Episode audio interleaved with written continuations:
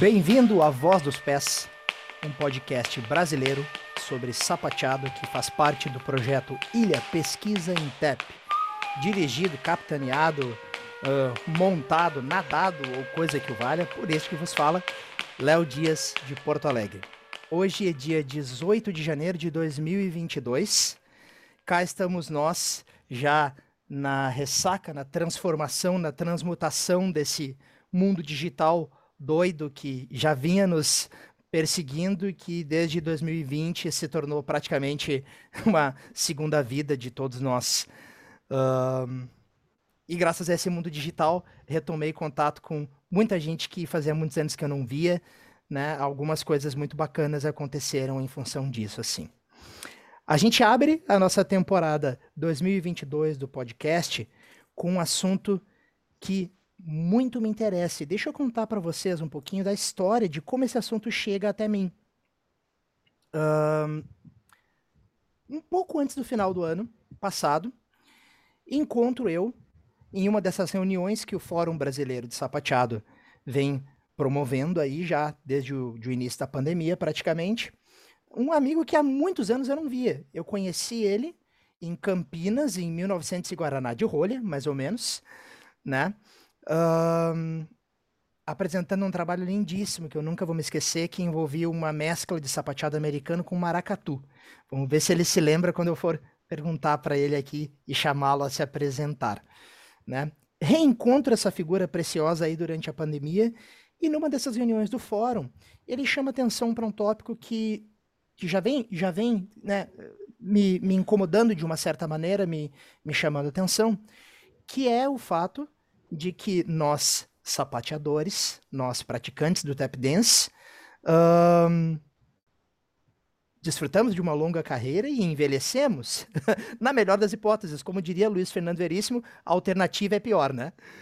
Um, e aí, todas essas questões sobre a, a maneira como a gente vê né, o sapateador enquanto um ser que vai evoluindo na sua vida, envelhecendo e, e, se modificando e modificando a sua prática, modificando seu corpo, né? Tudo isso foi trazido à tona por esse meu amigo e me deu muita vontade de conversar com ele sobre isso, porque creio que seja um papo vital aqui para nossa comunidade brasileira de TEP, que é com quem eu falo aqui nesse podcast, por ser ele, ele naturalmente em português, né? Mas é uma questão vital para todo artista, na verdade, né? Então, sem mais delongas, eu tenho o prazer de convidá-los aqui a ouvir esse papo maravilhoso com o meu convidado, que é o Luiz Baldijão. Tudo bem, cara? Como é que tu estás? Tudo ótimo, Léo. É um prazerzão falar com você. E eu me lembro muito bem daquele trabalho de Valéria Pinheiro, Valéria veio e coreografou para a companhia que na época eu tinha, que se chamava Louis Step Company, com aquela brasilidade fortíssima que ela tem na sua concepção de trabalho, com sapateadores que eram maravilhosos naquele momento, e para mim foi realmente muito emocionante entrar no palco. Eu tocava uma zabumba, e era, ou eu tocava um, um agogô, já não lembro, porque eu trocava entre os instrumentos. Mas é muito legal você ter essa lembrança sobre o Baldijão, isso muito me agrada. Minha lembrança sobre você, a grande lembrança, é a propaganda do Banco do Brasil, que eu nunca esqueci, que foi a primeira vez que eu ouvi você. Então, rapaz, a volta e meia essa história volta para me perseguir. Sim, calha de eu ser primo de um grande publicitário, né? Vamos aqui revelar o nepotismo, né? Uh, que, que, promoveu aquele, aquele trabalho e, e, foi muito engraçado. Eu tive uma conversa com Samantha Varela muito engraçada sobre isso. Já. E, é. e foi, foi, muito legal, conheci Intrépida Trupe, conheci Barbatuques, foi, foi, foi lindo fazer aquele trabalho. Enfim, mas olha que legal, esse, esse papo já começa interessante porque eu não sabia que aquele trabalho de maracatu que eu conheci lá uh, há vários anos, sei lá quando foi aquilo, mas lembra de ter sido em Campinas, eu não sabia que esse trabalho era da Valéria. Era da foi Valéria que fez pra gente. Os agogôs estão muito claros na minha memória, assim. Uh, Lembro claramente dos instrumentos em cena também. É, foi bem é. forte. Foi uma coisa forte e mexeu muito. A gente já vinha fazendo um trabalho com uma certa brasilidade na, na companhia naquele momento histórico, mas aí a Valéria traz uma outra pitada, que é a pitada muito mais nordestina, que a gente habitante daqui do estado de São Paulo, né? A gente trabalhava muito mais aquilo que estava muito mais perto da gente, embora a gente conhecesse, soubesse, mas estava muito mais distante. Então, Valéria foi o Nordeste chegando perto e trazendo o contato, a consciência e o casamento, porque acho que arte conversa com arte, independente de que arte seja, né? Eu não poderia estar mais de acordo. E que legal, né? Uh, é, para mim é sempre um prazer ver uh, as sementes da Valéria germinando, porque eu tenho muito carinho por ela e, e a gente uh, recém começa a entender o impacto né, dessa trajetória nas nossas vidas aí. Mas já que estamos falando um pouco de, de, de, como eu conheci você, de seu trabalho e tudo mais, Luiz, se apresenta para o nosso ouvinte aí que porventura não te conheça ainda e não conhece o teu trabalho. Fala um pouquinho de ti, da maneira mais à vontade que tu se sinta aí sobre você e sobre o seu trabalho no sapateado. É o seguinte, então, é, Luiz Baldijão, nascido em 1962, no verão. Eu, quando criança, assistia aquilo que as crianças da minha geração assistiam à tarde, na sessão da tarde na Globo, e aí ele passava muitos musicais naquele momento histórico, nos anos 60. A Globo estava chegando no país, naquele regime militar onde a Tupi estava indo embora, a Record desaparecendo, a Globo chegando muito forte. Mas me trouxe esse contato com essa, com essa produção americana. Na minha família, eu tenho uma, um, uma, um contato muito grande com o teatro brasileiro, porque o meu tio-avô foi casado com, com a Ruth de Moraes, que era irmã da Dulcina de Moraes, filhas do Átila de Moraes, e que eram os grandes nomes do teatro paulistano no final do século XIX, começo do século XX.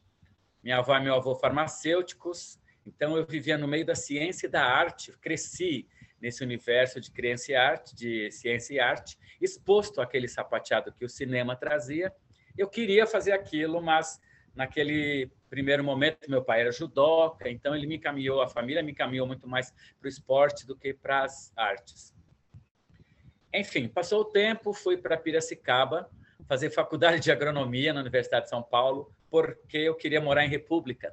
Um primo meu fazia agronomia em Pinhal e eu achava ótimo as histórias que ele contava de República. Então, eu escolhi a faculdade em função da República que poderia oferecer um lugar para eu viver. É, e fui, Espetacular. me formei como engenheiro agrônomo. me formei como engenheiro agrônomo no quinto ano da faculdade, lá em Piracicaba, que é onde o curso da, da Universidade de São Paulo funciona.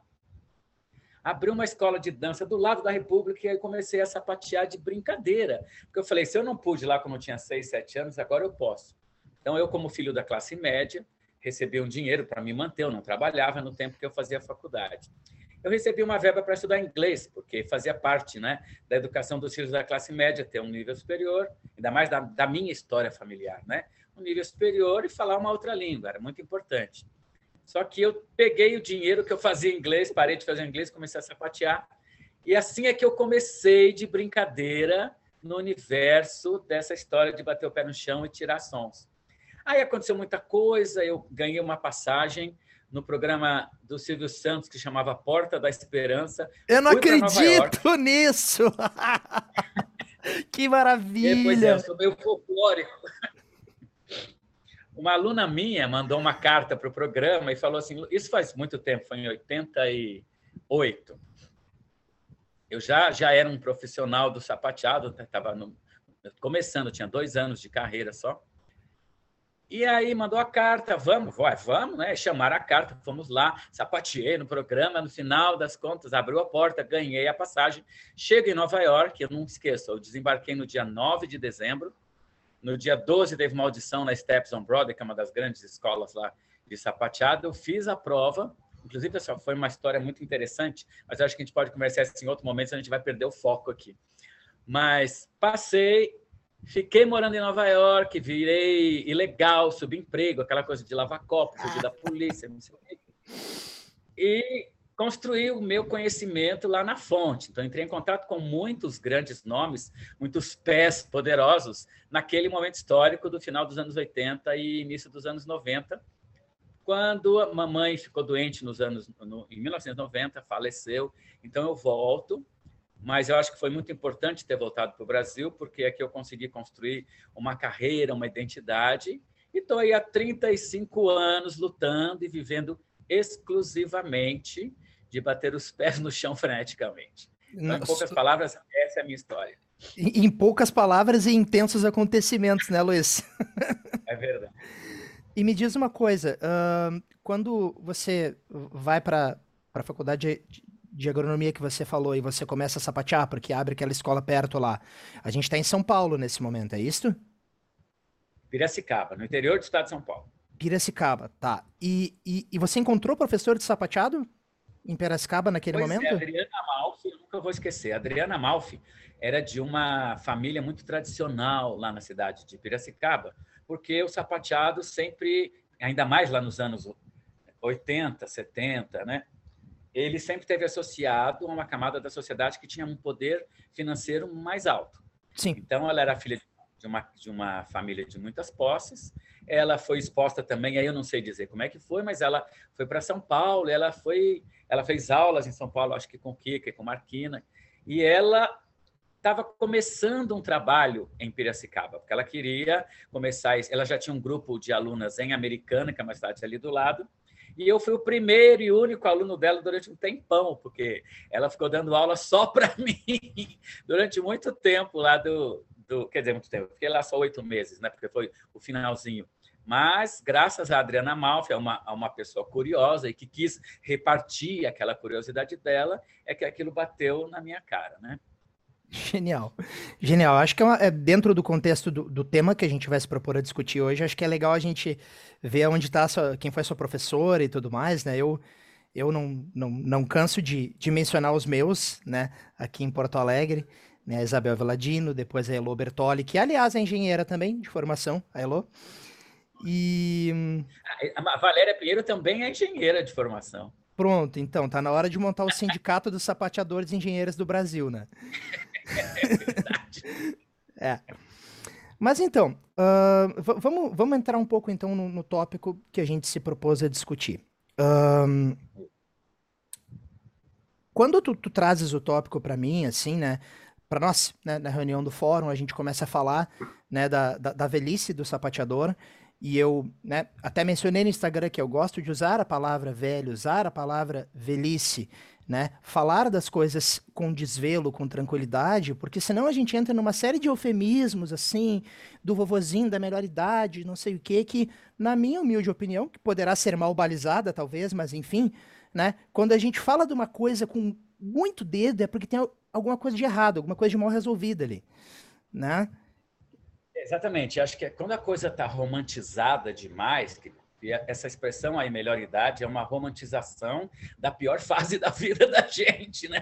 Porque a gente só sabe, só percebe quando chega lá, porque o corpo tem um desgaste, isso é uma coisa normal. Então, vamos falar primeiro do corpo. O corpo que lá tinha 20, 30, ele se achava super poderoso, ele com o uso, ele vai desgastando. E nós temos um corpo biológico que ele é feito para isso, ele vai envelhecendo as articulações ficam comprometidas, a, a circulação fica comprometida, o coração fica comprometido, fica mais aberto para possibilidades de doenças e tal. É lógico que tudo depende de como é que esse corpo é tratado, mas independente do caminho que sigamos, se chegarmos aos 60, 70, 80, que com certeza é a melhor opção do que a morte.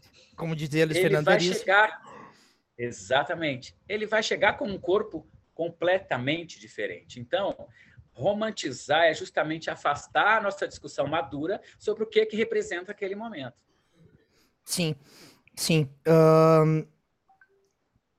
É, eu fico pensando nessa questão do desgaste do corpo, né?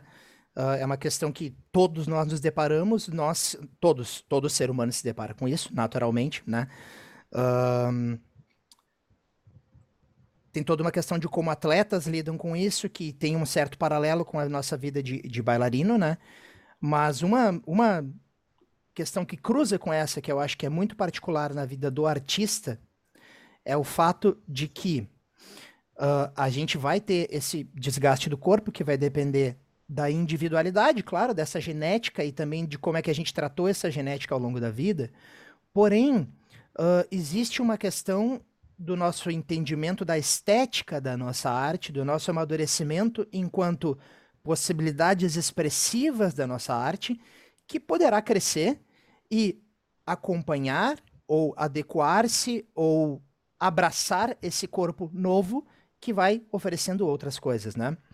Uh, nos meios de músicos nos quais eu circulo aqui no Sul, uh, a música um pouco diferente, claro, porque a exigência física dos instrumentos tende a não ser tão grande quanto a de um bailarino, né? Mas de qualquer maneira, né? Uh, existe um, um, um, clichê de se falar que o músico jovem ele quer tocar todas as notas muito rápido, ele quer saber tudo e isso é bacana porque ele vai conseguir dar um, um, um corre no desenvolvimento técnico dele, mas acaba que quando a gente assiste os viejos maestros, né, tocando, eles são muito efetivos com muito menos material, né, técnico.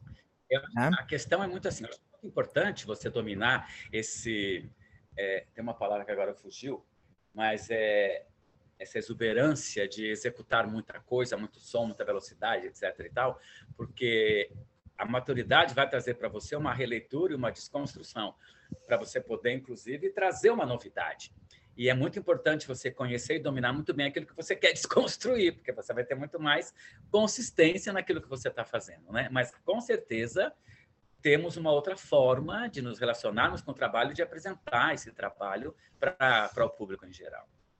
Pois então, justamente disso falo, né? Porque eu acho que uh, quando, tu, quando a gente começou a conversar, uh, tu pontuaste algumas questões que eu acho bem concretas e objetivas, que é... Eu adoro uh, esse tu pontuaste, esse jeito sulista, me faz muito bem para os ouvidos. Isso que eu estou fazendo um esforço para um português correto aqui, apesar de sulista, né? é que estamos no podcast e tal, né? Vai que a minha mãe, é. que é professora, escuta, né?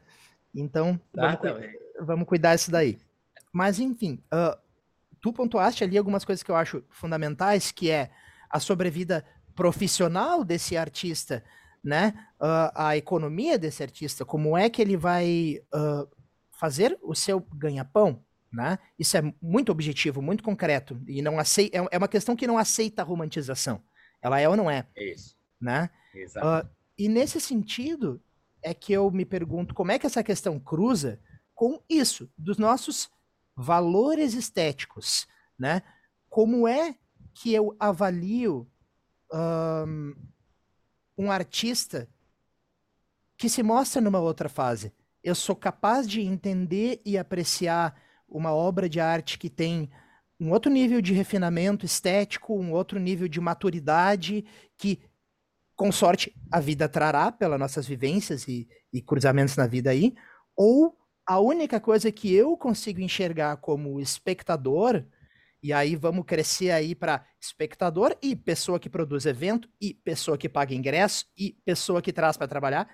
Será que eu só consigo valorar coisas que estão necessariamente conectadas à juventude, a saber, velocidade e força, né? Então vamos lá. É, eu queria fazer duas colocações antes de entrar diretamente nesse assunto. Então, ficar ligado aí para não deixar eu me perder, para eu poder voltar. Tá a gente, quando começa a viajar, gente delira às vezes é longe. Então, segura essa cordinha desse assunto, por quê? Primeira história que eu quero contar é, quando eu era criança, eu assistia muito um, um programa chamado Vila César. E tinha lá um... Teve lá um, um determinado episódio que tinha um menininho que devia ter uns oito, nove anos de idade, que a mãe dele desapareceu e ele começa a procurar a mãe dele e as pessoas perguntam: como é a sua mãe? Aí ele falava: minha mãe é a mulher mais linda do mundo. E ele falava isso e ele foi e falou para o vizinho. Depois do vizinho, ele foi falar para o pessoal do outro bairro, depois ele chegou na prefeitura, daí ele chega no governador do estado, ele chega no presidente da república, a história vai longe do menino, procurando em outros reinos e não sei o quê, porque é aquela coisa de infantilização, né? até traz as mulheres mais lindas de todos os lugares para ele olhar e ver se uma daquelas era, era a mãe dele. Até que aparece uma pessoa que a imagem dessa pessoa era uma pessoa velha e feia dentro, dentro de um contexto que foi construído para a gente. E aí, quando aparece aquela mulher que ele olha para ela, ele fala assim: Mamãe! E aí todo mundo fala assim: Mas você não falou que ela era a mulher mais linda do mundo? E ele fala: E é. Então, isso é um ponto. Guarda aí que eu já vou pegar outra história para chegar aí. Hoje cedo eu estava ouvindo a Pati Rabelo, porque você fez uma, um comentário sobre esse podcast interessantíssimo dessa, dessa cearense e eu fui escutar. E num determinado momento ela fala uma coisa muito interessante que é, então tem uma família vendo lá telejornal, aí a mãe e a criança está ali presente, porque a criança ela aprende muito por osmose, por observação. Aí a mãe ou o pai, ou um deles, fala assim: Olha, essa atriz, ela era tão linda, olha como ela está velha. Ponto um. Nossa, olha esse fulano, ele era tão atlético, tão bonito, olha como ele está velho. Não falavam necessariamente a palavra feio, mas no universo ou no subconsciente daquela criança, e isso acho que eu já escutei muito também, você e muita gente escuta, e muitas vezes a gente mesmo fala, porque a gente associa a beleza com a juventude, e a beleza está associada com amor. Então, aquela criança, ela via a beleza na mãe dela porque ela gostava, porque ela amava, porque ela respeitava. Aquilo trazia o conceito de belo para aquela criança.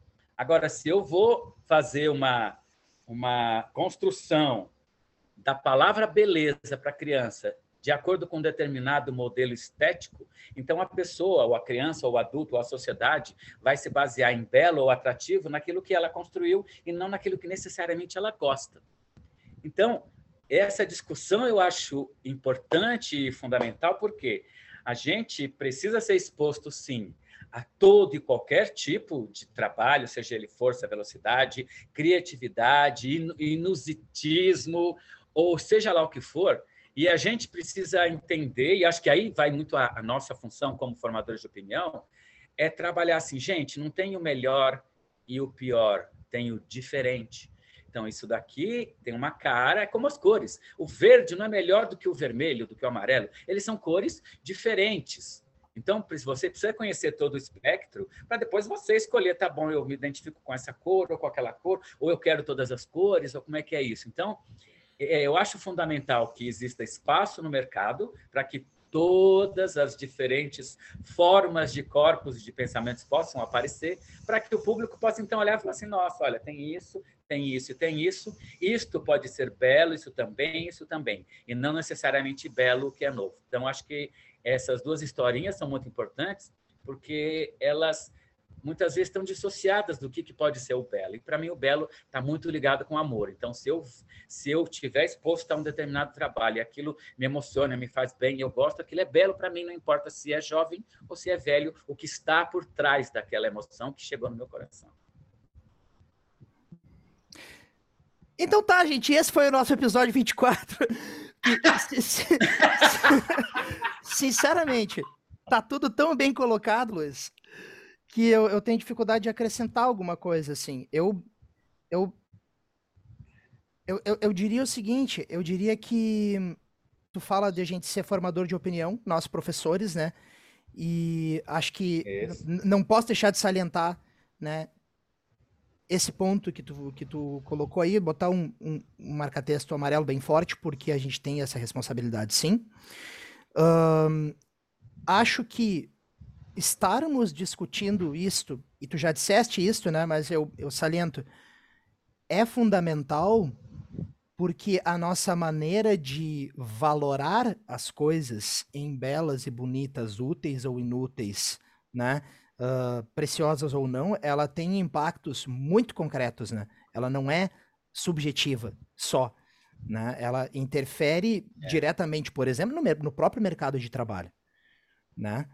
Um, que é um assunto do qual eu, eu gostaria que tu falasse um, um pouco assim da, da, tua vivência sobre, mas né, a, a nossa certo. maneira de ensinar esse olhar para o diverso, né, é o que possibilitará que esse diverso esteja inserido em todos os contextos, né?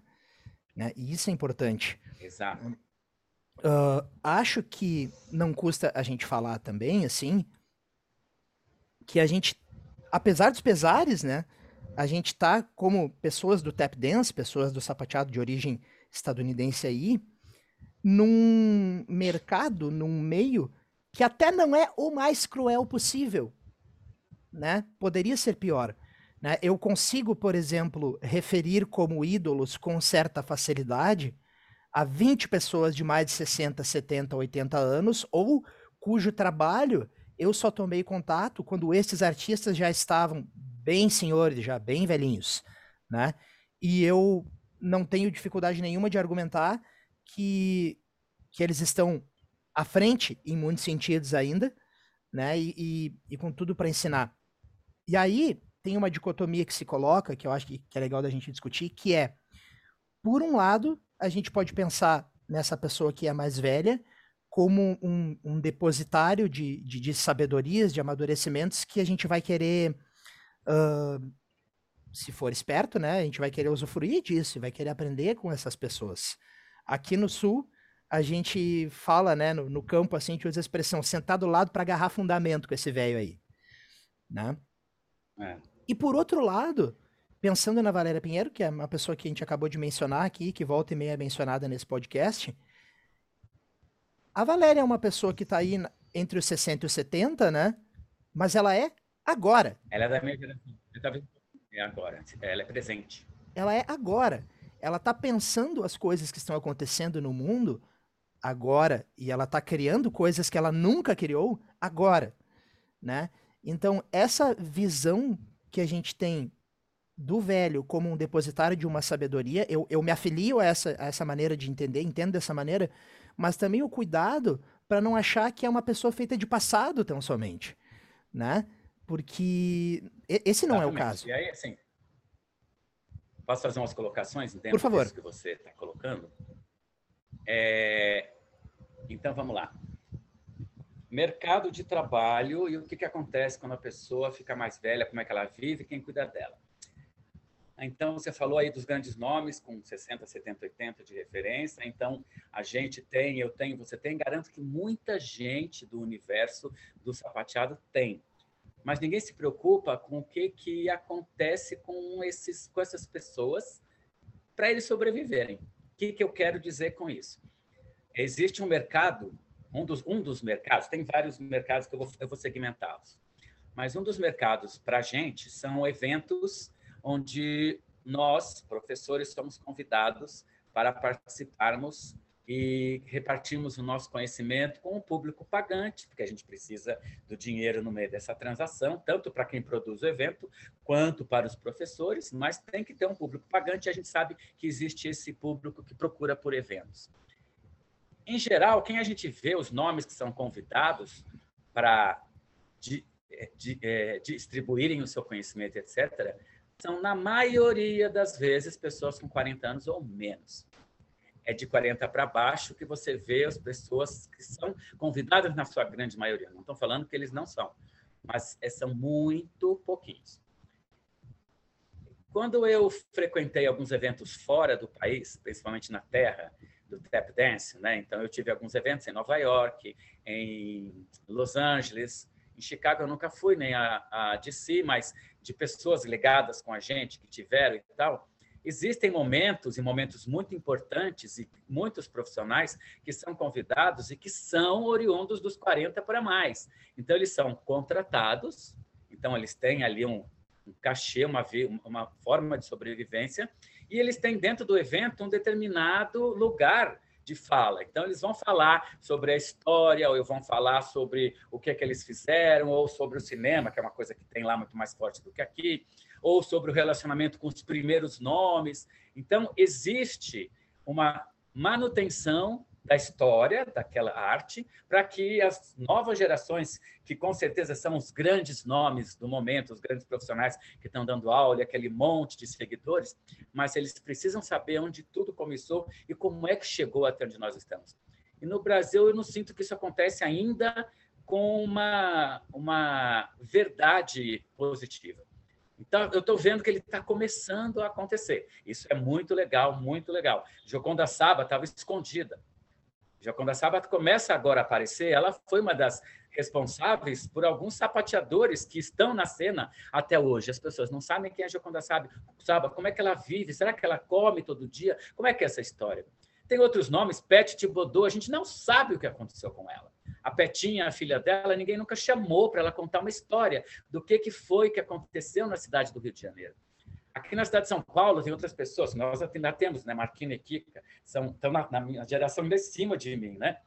e que foram nomes que também trouxeram a possibilidade, se não tivessem essas pessoas trazidas, essas possibilidades, não existiria o que a gente tem hoje. Mas tem pessoas, Igor Spanovich veio antes, ninguém sabe onde esse fulano está, se ele morreu bem, se ele não morreu bem.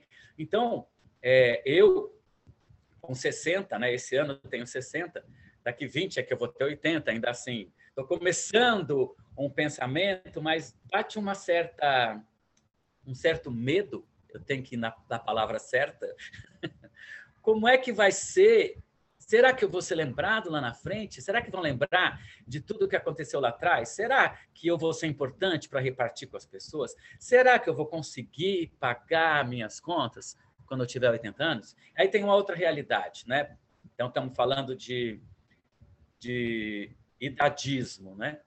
Então, é isso associado, por exemplo, com eu ser gay. Tem outras pessoas gay no universo. Mas o gay que vai ficando velho, ele não tem nada atrás dele. Não tem o filho, não tem o neto, não tem o sobrinho. Eu também perdi meus irmãos. Então, eu sou uma pessoa sozinha, solitária, na questão familiar. Então, isso é uma coisa que assusta um pouco, porque você está ficando velho. eu estou ainda dando a minha energia, gastando, fazendo, inventando. Como vai ser o dia de amanhã? Eu acho que essa é uma preocupação que a gente tem que ter, né?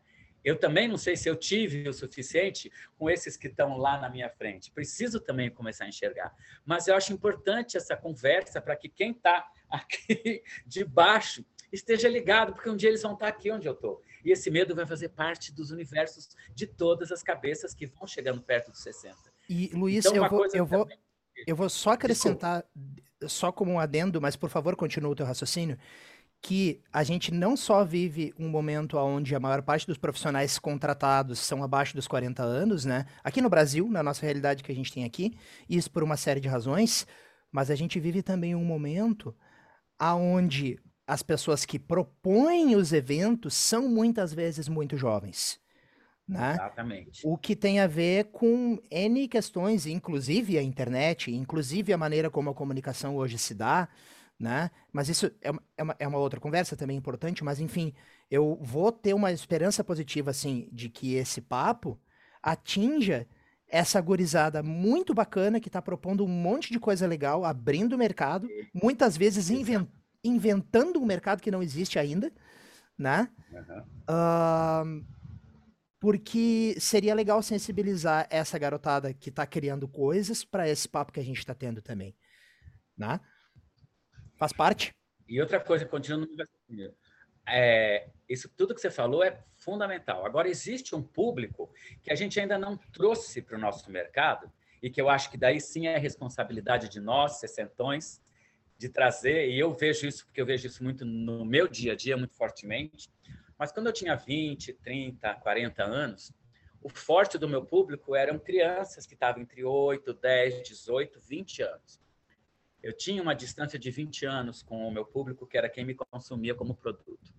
Hoje em dia, que eu estou com 60, a minha ligação com esse público de 8, 10, 12, 20 é muito pequenininha, mas a minha ligação com o público de 60, 70, 80 só aumenta. E esse público é um público que, quando, consome quando começa a consumir, não para, porque ele faz um reencontro com a possibilidade de vida, aprender uma coisa nova e se exercitar e ser feliz e mostrar para o amigo ou para a amiga: olha, eu faço uma coisa diferente com 60, 70, 80. Então, eu acho que é muito importante a gente entender, porque vai ser muito mais. É, quer dizer, eu vou entender muito mais facilmente um corpo de uma pessoa, de um homem ou de uma mulher que tem a minha idade, do que, lógico, uma pessoa que tem 20 ou 30. A forma como um profissional de 20 ou 30 vai cobrar certas execuções vai ser diferente da forma como eu vou cobrar, eu com 60, vou cobrar de uma pessoa que tem 60, 50, 70. E esse público é muito importante de chegar, não só para as salas de aulas, mas para os eventos. É um público fantástico. Então, aí eu vejo, sim, um lugar muito importante para nós, sessentões, construirmos, e ali tem, sim, possibilidade da gente sobreviver. E por que não abrir esse debate, que, que é um debate interessantíssimo aí, uh, com pessoas com, como tu, Luiz, que, que já tem a vivência de trabalhar com esse público, e que como todo público particular, tem características particulares e tem que ser entendido dentro da sua peculiaridade, né?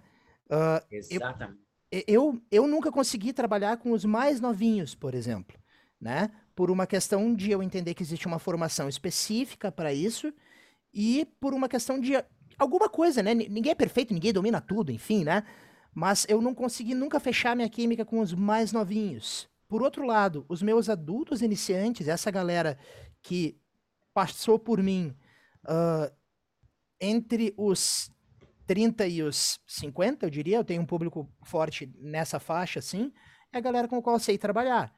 E parte de saber trabalhar com essas pessoas é eu entender quais são as demandas, o que, que elas estão vindo buscar comigo, né? E... Exato. Esse é o ponto mais importante, mais importante. Quando você define o que é, e muitas vezes o seu público não quer sapateado, ele quer atenção. Eu acho que isso é uma coisa importante, inclusive nesse momento histórico que nós estamos. E isso eu vejo assim muito fortemente, se eu olhar para a minha história. Eu trabalhei com públicos de diferentes idades, de diferentes classes sociais, de diferentes matizes. Eu trabalhei com muito público completamente diferente. E qual é a primeira coisa que todo mundo quer? A afetividade. Ser, ser aceito e ser é, e poder se mostrar e ser a pessoa que, que aquela pessoa, criança, velha, adulto que for, seja. Então aconteceu uma coisa muito interessante segunda-feira que eu acho que é muito legal. Eu reparti aqui nesse espaço, mas eu tenho uma aluna chamada Meirice que ela está entre os 70 e 80 ela fez aulas comigo já, sei lá, faz aula há uns 4, 5 anos, e o ano passado ela caiu. É uma coisa que acontece quando você vai ficando mais velho, você começa a cair. é uma normalidade. Então, acho que isso é importante também. Da... Ah, está dando trabalho, está caindo. Não, é normal, cai. A criancinha, quando é criancinha, bebezinha, ela cai. Ela está começando a andar, ela cai. Ela vomita, ela rota, ela tem diarreia. O velho também. Isso tem que ser olhado como normal. E a gente olha como um trabalho, como uma coisa que, que assusta. Enfim, ela ficou assustada com isso em particular, porque foi a primeira vez que ela caiu. E ela, lógico que parou de fazer o sapateado. Ah. Até porque o médico também fala e todo mundo fala e tal. E aí ela me, no domingo ela me liga, Luiz, eu queria ir na aula X, tal horário, porque eu quero fazer um teste. Será que eu consigo? Quer dizer, ela está querendo. Ela veio, essa mulher voltou para casa, a mulher mais feliz do planeta. E ela não precisa executar as coisas com aquela forma como uma pessoa de 20 anos executa. Ela precisa é sair feliz daquele lugar, porque ela vai querer voltar para aquele lugar. Então, eu acho que é muito importante nós todos, profissionais, professores, seja a idade que nós tenhamos, a gente vem, diante de tudo, alegria para essas pessoas todas. Eu, vou, eu vou, quero te dizer sobre isso o seguinte, Luiz. Pensemos 20 vezes antes de torcer o nariz para o público que chega para a gente e quer atenção. Pensemos 20 vezes antes de torcer o nariz. Porque você herdou uma linguagem artística essa linguagem artística, ela está a serviço de pessoas, né? Herdou, estudou, enfim, aprendeu, né? Uh, quem sou eu para dizer que esse propósito é menos digno ou menos nobre, né? Ou menos artístico? Exato. Pronto, né? Quem diz que isso não é arte? E vamos mais além. Dentro dessa, é. de, dessa discussão que a gente estava tendo antes ali sobre o amadurecimento de noções estéticas, de, de, de, de possibilidades criativas dentro de uma linguagem para além da desejada técnica, né, que a gente sempre quer, claro que sempre quer, né? Quem disse que a gente não pode estar tá criando num nível interessantíssimo com essas pessoas que não são, que a gente não tem que tratar como como subaluno, entende o que eu quero dizer? Quem disse que a gente não pode estar propondo discussões interessantíssimas como sobre música, sobre concepção coreográfica, sobre o que quer que seja? Porque a única pessoa, coisa que aquele ser humano não vai poder te dar, talvez, seja um grande GT, uma explosão, né? Mas a nossa arte, afinal de contas, se resume a isso, né? E aí eu vou, eu vou, eu vou arriscar uma, uma, um papo aqui meio, meio polêmico, tá? Eu tenho uma briga e as pessoas dão na minha cara às vezes quando eu, quando eu boto essa briga na roda. E eu aceito, né? A gente tá, tá aí para dar cara a tapa também, né? de que, uhum. de que a gente consiga ver as escolas de dança. Só, só, só um parênteses rapidinho, peraí. Parênteses muito importante, porque você é protagonista. De acordo também com a nossa colega cearense, protagonista, o primeiro que agoniza. A gente só é protagonista quando a gente põe a cara para bater. É o primeiro que agoniza, o protagonista. Continua. Alguém tem que dar a cara, né? Enfim, a ideia, é. né? a, a ideia um tanto quanto louca de que as escolas de dança sejam espaços educativos de formação de ser humano. eu sei que dito assim parece uma obviedade. Não é. Tá? Eu sei porque vivi dentro de várias durante muitos anos, assim como tu também deve ter essa vivência, né? Uh, de que maneira eu, dentro da sala de aula, educador, formador, estou educando não só um corpo para eficiência, mas também um ser pensante para arte e para a sociedade, por que não? Por que, que eu não posso ter essa pretensão maluca de ser um educador na sala de aula? Né? E assim sendo, será que a nossa, às vezes, incapacidade de pensar o artístico com A maiúsculo, né? Para um ser humano que já não está em condições de te oferecer força e velocidade, porque o seu corpo já não comporta mais aquilo. Será que eu eduquei lá atrás, na base, na formação, profissionais, alunos, de maneira a entender a arte de uma maneira ampla, uh, acolhedora e com mais conceitos do que a técnica, para que na hora que ele vai trabalhar com esse público, ele saiba que ele tem um universo a explorar, que ele tem possibilidades e não só limites, né? Então é um papo doido. De... Exatamente. Eu, eu vi um trabalho há uns, sei lá, 10 anos atrás, Ismael Guizer e Ana Botafogo num PADD que eles fizeram no Teatro Municipal, se não me engano. Enfim, os dois já estavam com 60 mais.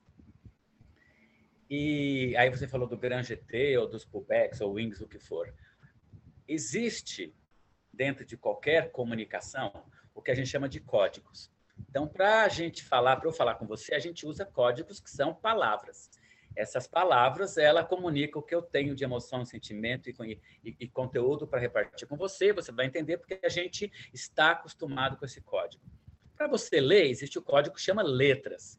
Então, você vai ler, aquelas letras juntam-se umas com as outras, e elas formam palavras e textos e tal, e aí você vai conseguir entender o que tem naquelas letras. Na dança, existem determinados movimentos que, codificados, vão poder transmitir para você uma mensagem e o que, que é importante, quando, por que, que eu estou falando tudo isso que tem a ver com o que você colocou?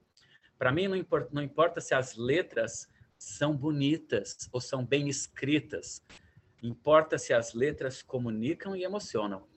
Então, se através da conversa a gente se emociona, se através da leitura a gente se emociona, se através de um espetáculo de dança, de sapateado a gente se emociona, isso é o mais importante do que o formato como aquilo tudo foi escrito ou foi falado. Então, esse foi o nosso episódio 24 do podcast. Luiz, essa conversa tá muito boa, cara. Eu, eu, eu, porque, porque isso dá um, dá um arremate bacana pro assunto. E eu vou aproveitar a situação do, do arremate para para contar uma coisinha também, que eu, eu andei dando uma estudadinha, porque eu achei que o assunto estava um pouco acima das minhas pernas, assim, né? Então eu fui dar uma olhada em umas coisas. E aí, eu assisti a entrevista da mestra Brenda Bofalino, né? Uh, ah, para você que está ouvindo esse podcast que porventura não a conheça, uh, ou por não ser de sapateado, ou por nunca ter ouvido falar, enfim, a Brenda Bofalino é uma das grandes referências, uh, uma das pessoas para as quais a gente olha nesse mundo, né?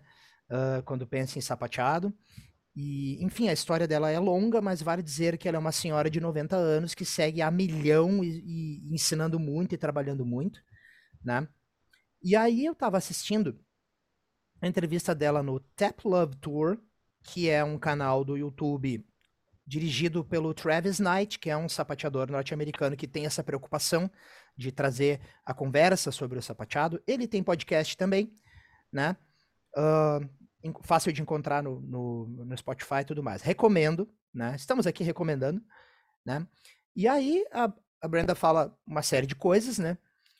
E uma das, das histórias interessantíssimas que ela conta é, foi quando ela entrou em cena a primeira vez com Honey Coles. Uhum. E ela conta que de uma maneira quase espiritual, assim, que nada poderia ter preparado ela para o que ela aprendeu simplesmente de estar em cena com o cara, né? De que ela antes tinha uma ansiedade de empurrar alguma coisa para a plateia, de convencer a plateia de alguma coisa.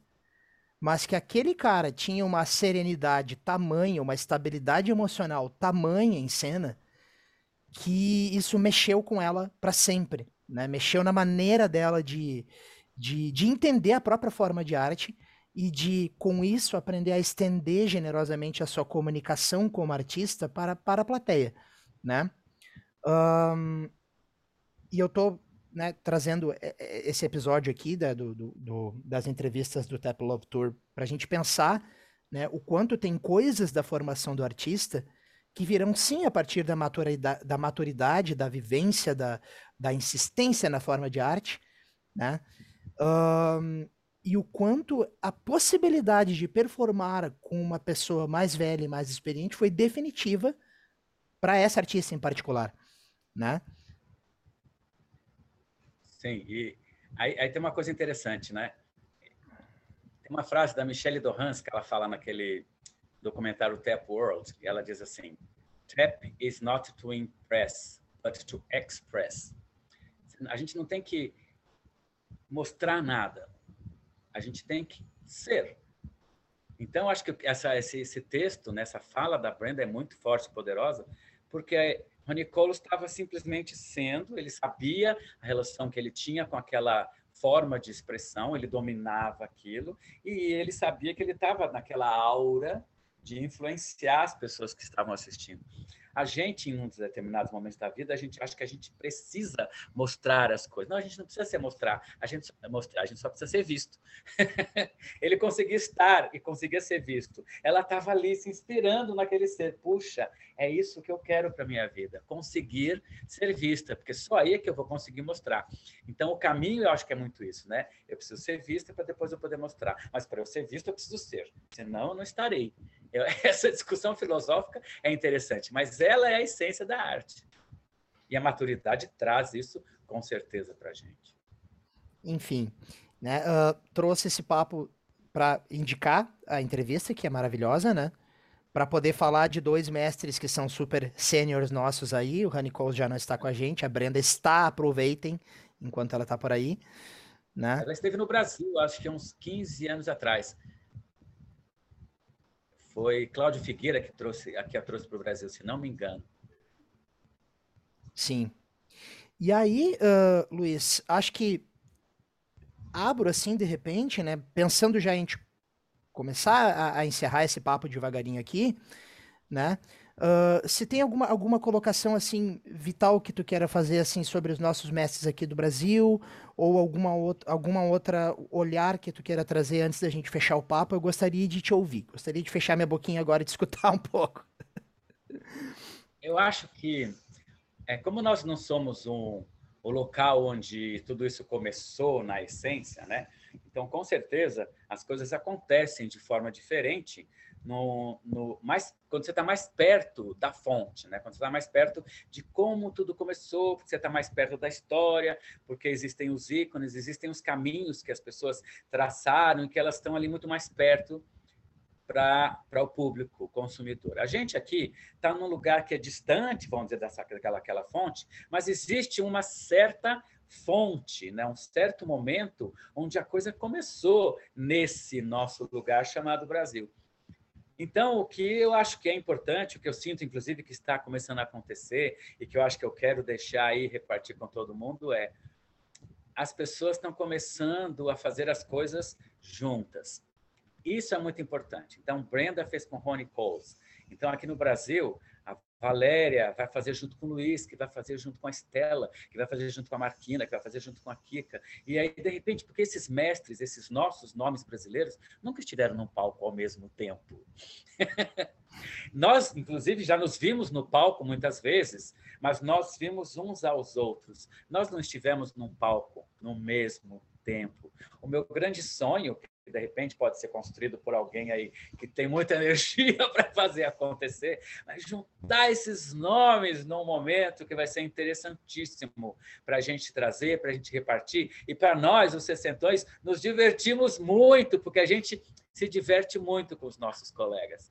E acho isso uma coisa que eu estou vislumbrando, eu acho que em algum momento isso pode vir a acontecer, e eu acho que vai ser extremamente saudável para a nossa comunidade aqui no Brasil e para nós, especiais seres humanos, que ainda estamos fazendo isso aqui, teimosamente. Teimosamente, porque está sendo necessário teimar com uma veemência cada vez mais uh, enfática para a gente conseguir seguir fazendo aquilo que a gente faz, né? Uh, Luiz, uh, antes de encerrar, queria só fazer de novo mais um adendo ao, ao podcast da Paty Rabelo, que de novo recomendo, né? Uma breve história da intolerância. É muito legal e a forma como ela faz, como ela coloca, quem ela cita, informações que ela vai buscar, é muito legal para vocês ouvirem. Eu gosto muito do trabalho dela, já vim acompanhando ela desde o Assim Caminha a Humanidade, que é um podcast que ela faz com não, não sozinha, tem um pessoal com ela que era sobre psicologia, mitologia e tal, né?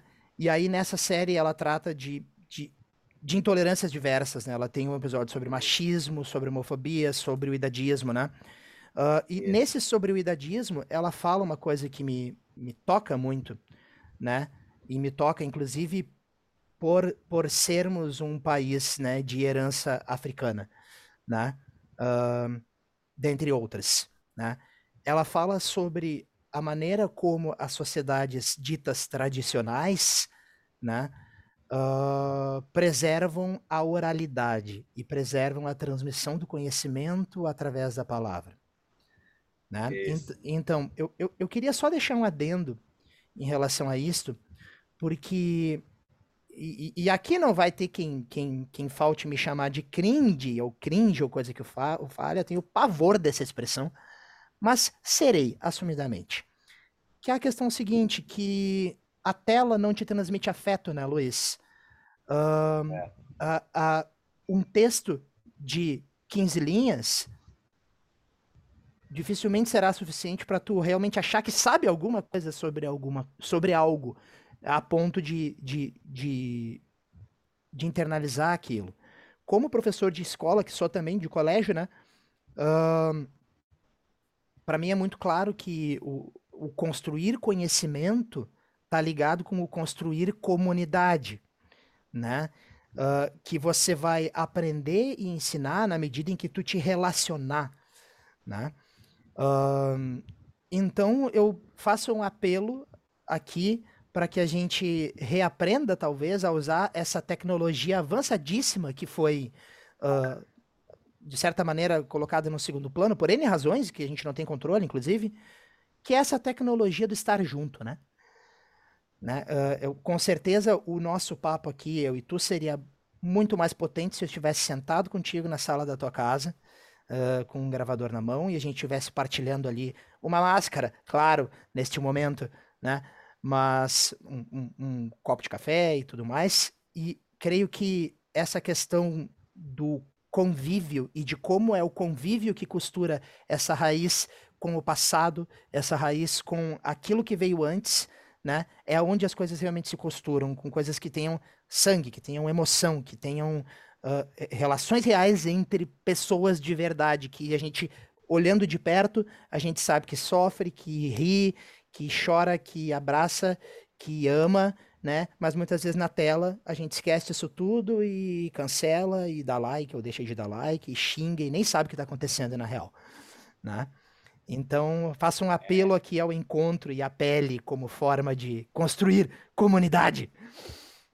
Isso é, isso é fundamental, isso é muito importante. O olho no olho, a vibração, a energia, isso realmente só acontece quando a gente não. Porque a tela, assim, ela transmite, ela existe, ela é possível, é uma possibilidade para a gente nesse momento.